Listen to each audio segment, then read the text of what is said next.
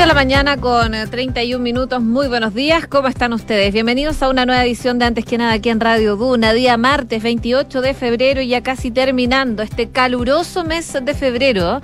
Ya este mes va a cumplir un récord del último tiempo de febrero más caluroso de los últimos años. Y cómo no, a esta hora 12,7 grados de temperatura, la máxima va a llegar hasta los 32 el día de hoy y no se espera que baje, eh, por lo menos de aquí al jueves, según lo que nos dice el pronóstico extendido de la Dirección Meteorológica de Chile para la capital. Si nos vamos a Viña del Mar y Valparaíso, en la costa, 13 grados, máxima de 19, cubierto con neblina, variando nubosidad parcial, pero va a despejar durante la tarde, allá donde nos pueden escuchar en el 104.1. Si nos vamos a Concepción, a esta hora 13 grados, máxima de 22, amanecen con cielos despejados, una condición que se mantiene, pero se suman vientos de entre 25 a 40 kilómetros por hora. Y por último, en Puerto Montt y sus alrededores, donde nos pueden sintonizar en el 99.7.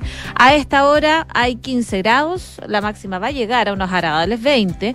Amanecen con nubosidad parcial, probablemente ocasionalmente nubosidad parcial, dice, eh, pero la lluvia llega durante la tarde lluvia débil solamente. ¿eh? Y va a ser más bien un episodio aislado, porque ya desde mañana vuelve la nubosidad parcial. Incluso podría ir variando a despejado durante el resto de la semana, según lo que nos indica la Dirección Meteorológica de Chile para las zonas donde nos escuchan a través del dial. Ustedes nos pueden escuchar a través de Chile y el mundo en duna.cl. Hacemos un resumen de las principales informaciones que están ocurriendo en los titulares.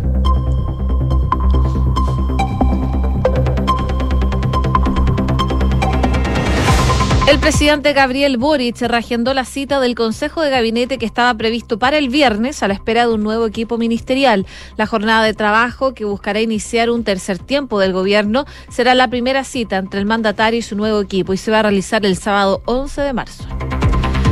El presidente Gabriel Boric aseguró que Irina Caramanos tiene derecho a tener las opiniones que mejor le parezcan respecto al triunfo del rechazo. La pareja del mandatario aseguró en España que la amenaza de que te van a quitar lo que tienes es algo que en Chile generó el éxito del rechazo en el plebiscito. El presidente aseguró además que el viaje no tiene ningún recurso público del Estado de Chile que haya estado involucrado.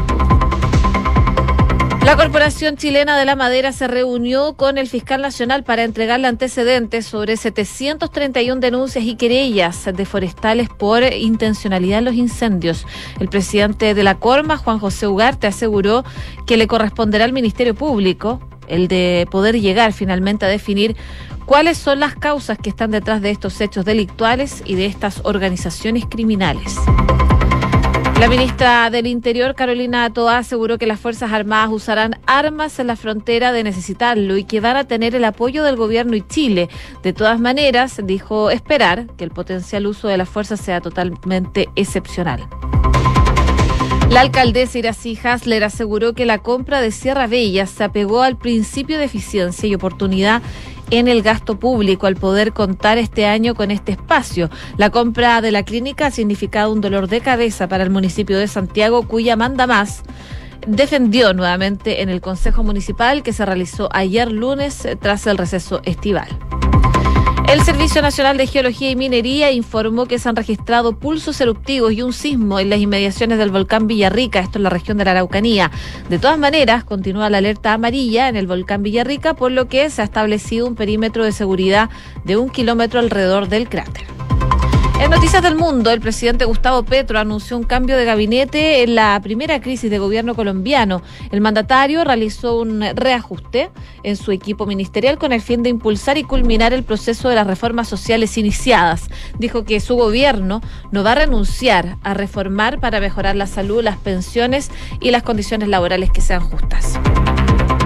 La Casa Blanca dio 30 días de plazo para retirar el TikTok de todos los dispositivos electrónicos gubernamentales. Las agencias deben incluir en los contratos de la aplicación que no se puede usar en equipos y deben cancelar cualquier contrato que requiera el uso de la plataforma. Y en el deporte, el futbolista argentino Lionel Messi conquistó el premio de Best de la FIFA. El campeón del mundo ganó el trofeo por segunda vez en su carrera. 6 de la mañana con 36 eh, minutos. Comenzamos la mañana informados en Antes que nada con Josefina Stavrakopoulos. Y por supuesto partimos revisando las principales informaciones a nivel nacional. Una de ellas tiene que ver con el presidente Gabriel Boric y esto que eh, ha estado rondando un posible cambio de gabinete. De hecho, ayer algunos ministros del gobierno recibieron una notificación desde la moneda donde se les informaba la suspensión del Consejo de Gabinete que es la instancia en la que participa el presidente Boric y todos los secretarios de Estado y que estaba agendada inicialmente para este viernes. Pese a que no especificaron los motivos, sí se reprogramó la cita para el sábado 11, una fecha que no es casual, ya que ese, ese día se cumple eh, el primer aniversario de la actual administración. Y el objetivo de la reunión, según afirman desde el Ejecutivo, es que el presidente presente los lineamientos para lo que se viene en este segundo año de gobierno, en el que va a contar con un equipo renovado, porque claro, ya es un hecho de que el cambio de gabinete se va a realizar en los próximos días entre esta y probablemente la próxima semana. No hay una fecha definida, pero sí se sabe que podría ser en los próximos días. De todas maneras, el jefe de Estado en la moneda aseguró que los cambios de gabinete no se anuncian antes, el gabinete está funcionando y si es que llegase a ver, porque siempre estoy evaluando a mis equipos, eso sucede y no se anuncia, decía el, el presidente Gabriel Boric. Junto con informar el cambio de día del Consejo, a los ministros se les pidió ajustar su agenda y estar en el país para esa fecha. Además, se les dijo que en los próximos días se les van a entregar más detalles de ese encuentro. Por ejemplo, eh, la ministra de la Mujer, Antonio Orellana, tuvo que adelantar sus pasajes para retornar a Chile desde Nueva York, ya que por esa fecha tenía previsto asistir a, a las sesiones de la Comisión de la Condición Jurídica y Social de la Mujer en Naciones Unidas. Finalmente, su participación va a ser más acotada, según lo que se anuncia. En el gobierno esperan, en todo caso, que este hito del primer aniversario marque un nuevo punto de inflexión en el relato de la moneda tras el segundo ajuste ministerial, el que además tendrá como objetivo equilibrar principalmente a nivel de subsecretarías las fuerzas políticas entre el socialismo democrático y apruebo dignidad. Ayer se le consultaba a uno de los ministros, a Giorgio Jackson, el ministro de Desarrollo Social, sobre esta posibilidad de un cambio de gabinete y esto fue lo que dijo. A ver, yo creo que eh, ha sido todavía no se logra cumplir un año de gobierno, estamos a punto de poder cumplir un año en el que como equipo de eh, gabinete, colaboradores en distintos niveles, creo que se han podido ir exhibiendo distintos eh, resultados en las distintas carteras. es sabido que luego del primer cambio de gabinete a mí me tocó un cambio de rol, pasando de lo que fue la relación con el Congreso Nacional a lo que es el Ministerio de Desarrollo Social y Familia eh, yo al menos creo que las evaluaciones las tienen que hacer terceros. Uno tiene junto con sus equipos siempre una actitud eh, autocrítica para tratar de hacer las cosas siempre de la mejor manera posible. Lo estuvimos haciendo todo el último mes y los últimos meses por los incendios, eh, tanto en Viña del Mar como en las regiones del sur de nuestro país. Hay entonces las declaraciones del ministro de Desarrollo Social sobre este posible cambio de gabinete. Eh, todavía no se sabe una fecha exacta, se sabe que podría ser entre esta semana y la próxima, pero ya eh, se da a entender que podría ser ya durante los próximos días, luego de el cambio de esta agenda que está teniendo el gobierno. 6 de la mañana con 40 minutos. Estás escuchando Antes que nada con Josefina Stavrakopoulos en Duna. Y por supuesto seguimos revisando informaciones eh, ligadas al gobierno porque eh, el presidente Gabriel Boric tuvo que eh, salir a hablar respecto a los dichos de su pareja, Irina Caramanos, en relación al triunfo del rechazo en el plebiscito del 4 de septiembre. El mandatario aseguró que no le corresponde al gobierno estar comentando las opiniones de una persona que tiene trayectoria propia, fue lo que dijo el mandatario luego de que su, su compañera quien dejó la moneda en octubre pasado, eh, estuvo, estuviera en Madrid durante los días anteriores en España, donde participó como expositora de un encuentro internacional feminista organizado por la ministra de Igualdad del Gobierno de España, la militante de Podemos, Irene Montero. Y fue en ese marco que la ex coordinadora sociocultural de la moneda consultaba sobre si el surgimiento de la ultraderecha atacaba directamente al feminismo. Aseguró que la, la no propuesta, el permanente levantamiento de barreras para seguir avanzando en derechos, pero también la amenaza de que te van a quitar lo que tienes, es algo que en Chile, aseguró Caramanos, generó el éxito del rechazo en el plebiscito, es decir, una campaña del terror. Como les comentaba, se le consultó al presidente Gabriel Boric sobre estos dichos de Irina Caramanos eh, en la moneda y esto fue lo que dijo. Caramanos es mi compañera, eh, no es una funcionaria pública. Y ella tiene derecho a tener las opiniones que mejor le parezcan en base a las reflexiones que ella haya dado. Mis reflexiones sobre el plebiscito y las reflexiones del gobierno las hicimos públicas, acá, el 18, o sea, el, el 4 de septiembre en una cadena nacional y el 18 de octubre. Esa es la opinión del gobierno.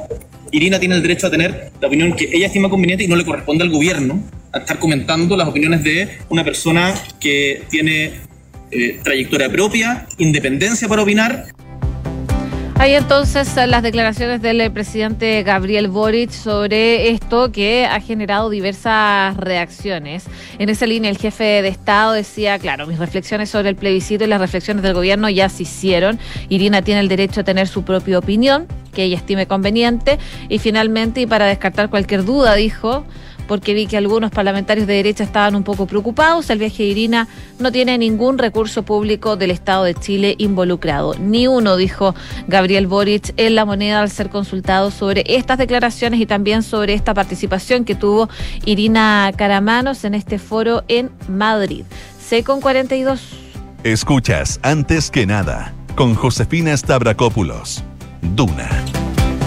Finalmente, lo adelantamos, la ministra del Interior y Seguridad Pública, Carolina Toá, eh, aterrizó en Colchán, en la región de Tarapacá, para encabezar el despliegue de las Fuerzas Armadas en la frontera de la macrozona norte. Esto en el marco de la puesta en marcha de la Ley de Infraestructura Crítica. Así, el objetivo principal de los militares será el resguardo de los pasos fronterizos con el fin de poder controlar la migración ilegal en la zona y para ello los uniformados van a poder realizar, por ejemplo, controles de identidad, detenciones y usar armas de fuego en los casos que, por supuesto, se requieran. Con respecto a si las personas identificadas en los cruces no habilitados serán reconducidas a su país de origen o al país por donde ingresaron a Chile, la jefa de gabinete enfatizó que depende de la situación. Cuando se hace una reconducción, este concepto se ocupa para devolver a una persona al paso por el cual atravesó, pero a través de un paso autorizado. Eso actualmente se hace en las fronteras con Perú y Bolivia. La diferencia, dice, es que en Perú admiten de regreso a las personas de nacionalidad peruana y también a cualquier persona que haya cruzado de manera no autorizada. En cambio, Bolivia solo admite a las personas de nacionalidad boliviana. En relación con Bolivia, Toa aseguraba que están trabajando para llegar a un entendimiento y tener las mismas modalidades de Perú, es decir, que se acepte a cualquier persona independiente de su nacionalidad. Y en otro punto también hablaba la titular de Interior, que lo primero que se puede mejorar es que desde el momento en que se interceptan a las personas que atraviesan por pasos no autorizados, tengan un control si están eh, cometiendo delitos anexos, por ejemplo, trata de personas, de drogas, de armas o cualquier tipo de contrabando. Las personas que sean sorprendidas atravesando, si no pueden ser reconducidas y no estaban cometiendo ningún delito, van a quedar con una identificación en Chile y van a saber quiénes son y van a tener un registro biométrico de ellos que hoy anteriormente no teníamos. Y también agregaba la ministra del Interior que los extranjeros que no están ligados a ningún ilícito van a ser conducidos a la PDI la PDI va a tomar un empadronamiento y por lo tanto ellos van a quedar con un nombre registrado, un número de identificación, huellas y fotografías. De manera que eh, el país tenga información de quienes están en el territorio nacional y que con los pasos informales eh, no se tenían. Ahora, dentro de los puntos que se abordó y sobre el uso de la fuerza por parte de las Fuerzas Armadas, que ha sido criticado por el protocolo que deben seguir los militares antes de emplearla, la jefe de gabinete enfatizó que eh, la polémica no es nada estéril. Ella dice, yo encuentro que esta polémica eh, no es nada estéril, creo que es muy importante darla y la ciudadanía, eh, lo tengo claro, una cosa dice es que le estamos dando a las Fuerzas Armadas un rol en controlar las fronteras y otra es que nos pongamos en una hipótesis de guerra. Chile no está en ninguna guerra, decía la ministra. Lo que hemos llamado a las Fuerzas Armadas es hacer en las fronteras, no es agarrar a balazos a las personas que cruzan, sino identificarlas y si han cometido algún delito y llevarla a tribunales. También la ministra argumentaba que ningún país del mundo que sea una democracia y que se considera parte de la comunidad internacional democrática debe resolver los temas fronterizos con el uso de armas como primera instancia, decía la ministra del Interior, Carolina Toá, respecto a eh, la implementación de esta, de esta ley de infraestructura crítica, sobre todo en la macrozona norte del país. 6 de la mañana con 46 minutos. Estás en Antes que nada con Josefina Stavrakopoulos. Duna 89.7. Seguimos revisando informaciones en el ámbito esta vez internacional. Nos vamos a Colombia porque el presidente de ese país, Gustavo Petro, cesó a tres ministros de su gabinete, entre ellos Alejandro Gaviria, de la cartera de Educación, cuyas críticas a la, a la reforma sanitaria propuesta por el gobierno se filtraron, de hecho, a la prensa. Eh, lo que se explica eh, por parte de Petro es que están en un momento decisivo para sus reformas y se necesita más cohesión y determinación. Agradezco los servicios prestados por Gaviria, dijo el mandatario durante este discurso presidencial, en que también reveló. Eh, relevó de sus cargos eh, de campaña a María Isabel Urrutia y a la dramaturga Patricia Ariza, encargadas de las carteras de deporte y de cultura. Eh, dice he decidido nombrar a Aurora Vergara como ministra de Educación y a Astrid Rodríguez como ministra del Deporte para que con nuevas energías puedan culminar el proceso de reformas iniciadas. El primer gobierno de izquierda de la historia de Colombia presentó hace un par de semanas un proyecto de ley que amplía el papel del Estado en el sistema de salud. El texto es discutido en el Congreso, donde el oficialismo tiene mayoría gracias a una coalición con partidos de centro, liberales y derecha moderada. Los primeros cambios en el gabinete de Petro también llegan un día después de que el portal colombiano eh, eh, Cambio divulgara una carta dirigida al presidente en la que tres ministros, entre ellos Gaviria, que salió, cuestionarán los impactos fiscales de los proyectos y sus implicancias en el presupuesto. Eh, agradezco, eh, Petro Gustavo, la investigación de hacer parte de su gobierno. Mis opiniones tuvieron siempre un propósito constructivo, eh, tuiteó el ministro saliente. Entonces, parte de los cambios que se están viviendo en Colombia durante el último tiempo. Y esta noticia del ámbito internacional es realmente insólita. Una momia prehispánica de entre 600 y 800 años de antigüedad fue encontrada dentro de la mochila de un repartidor de una empresa de delivery en la región peruana de Puno, que está colindante con Bolivia. A través de un comunicado, el Ministerio de la Cultura precisó que los restos catalogados como bien cultural nacional fueron identificados como de un hombre adulto momificado, presumiblemente procedente de la zona oriente de Puno. Y fuentes de ese despacho detallaron eh, a EFE, a esta agencia internacional, que el individuo tendría más de 45 años y una estatura aproximada de un metro cincuenta, según revelan investigaciones preliminares. Dicen que la Dirección Desconcentrada de la Cultura de Puno verificó la autenticidad del bien cultural prehispánico con aproximadamente una cronología relativa a los 600 y 800 años de antigüedad. Tras el hallazgo, el Ministerio dispuso de inmediato la custodia de los restos con la finalidad, por supuesto, de proteger y preservar el patrimonio.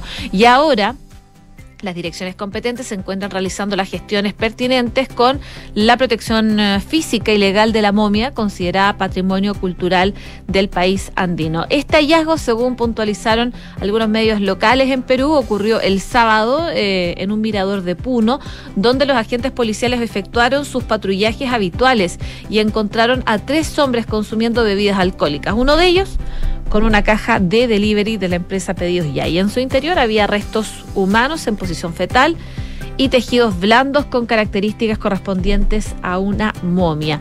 Mientras que el repartidor alegó que guardaba la momia en la casa de sus padres y que la sacó para que eh, sea vista por sus amigos del barrio, según dio a conocer el diario El Comercio. Antes de estos hechos, el ministerio invocó eh, la prohibición de colaborar eh, a la población de colaborar activamente en la defensa y la protección del patrimonio cultural. Pero claramente era bastante insólito que una persona con una mochila de delivery tuviera al interior, en Perú, una momia prehispánica. 6 de la mañana con 50 minutos. Cifras, mercados, empresas. Las principales noticias económicas están en Antes que nada.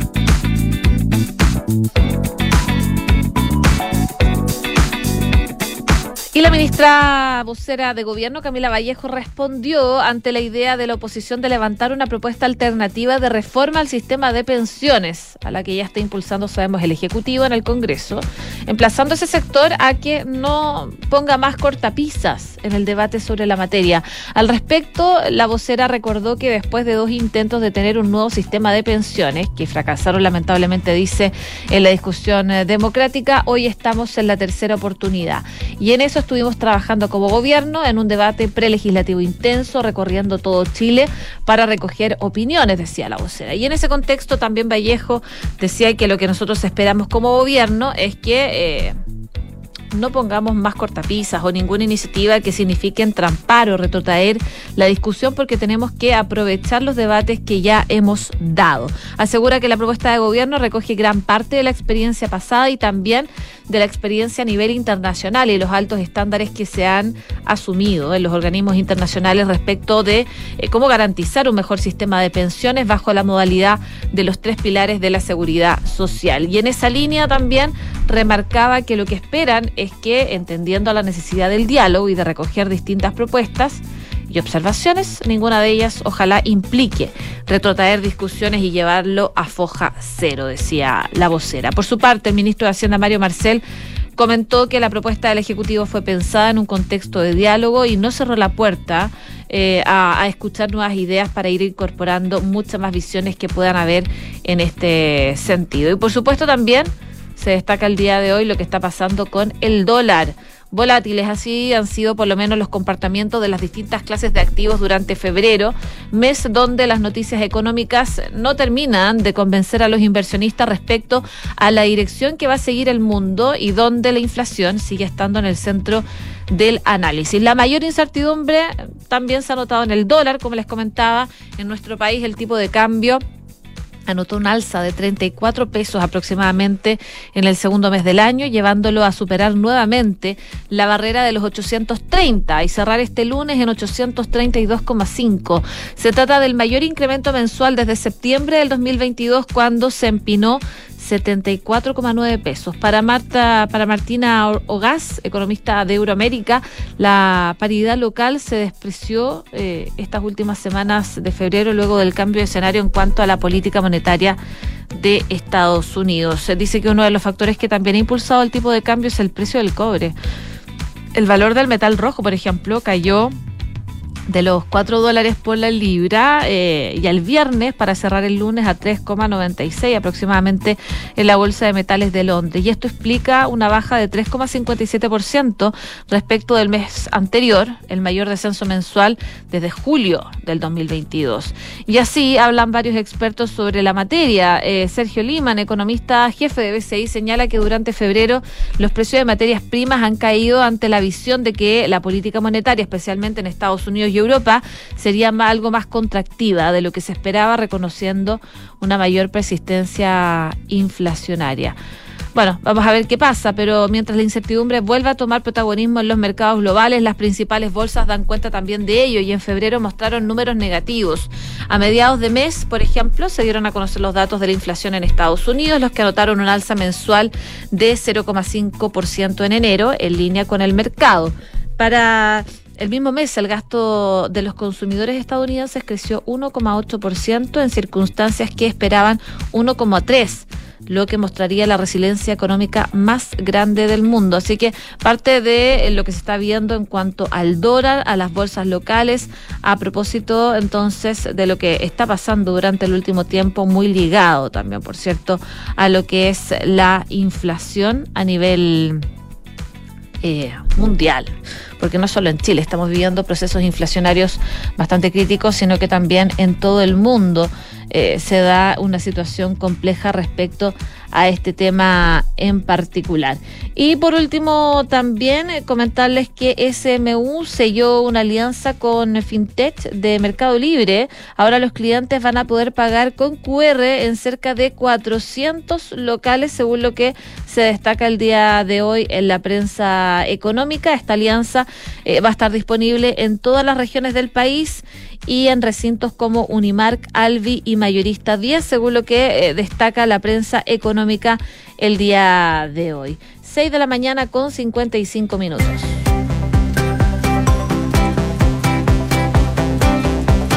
Les cuento que si necesitas contratar un seguro de auto a la medida de tus necesidades, con asistencia 24-7, auto de reemplazo y reparación in situ dentro de Chile, cotiza el tuyo en consorcio.cl. ¿Sabías que puedes comprar de forma anticipada los servicios funerarios de María Ayuda? Entrégale a tu familia la tranquilidad que necesitan y estarás apoyando a cientos de niños de la Fundación María Ayuda. Convierte el dolor en un acto de amor. Cotiza y compra en www.funerariamariaayuda.cl. Y este verano vive una experiencia gastronómica única, donde se cocina, se saborea y se disfruta en comunidad. Durante febrero estarán los mejores anfitriones, Sofía van der Wingard de Lo mismo pero sano, eh, Lorena Salina, Juanita Lira, entre otros destacados chefs. Únete al Club Paula Cocina. Bien a continuación, Duna en punto junto a Rodrigo Álvarez. Sigan en la sintonía de Radio Duna, Cal 89.7. Oye, el susto que pasamos, ¿cierto?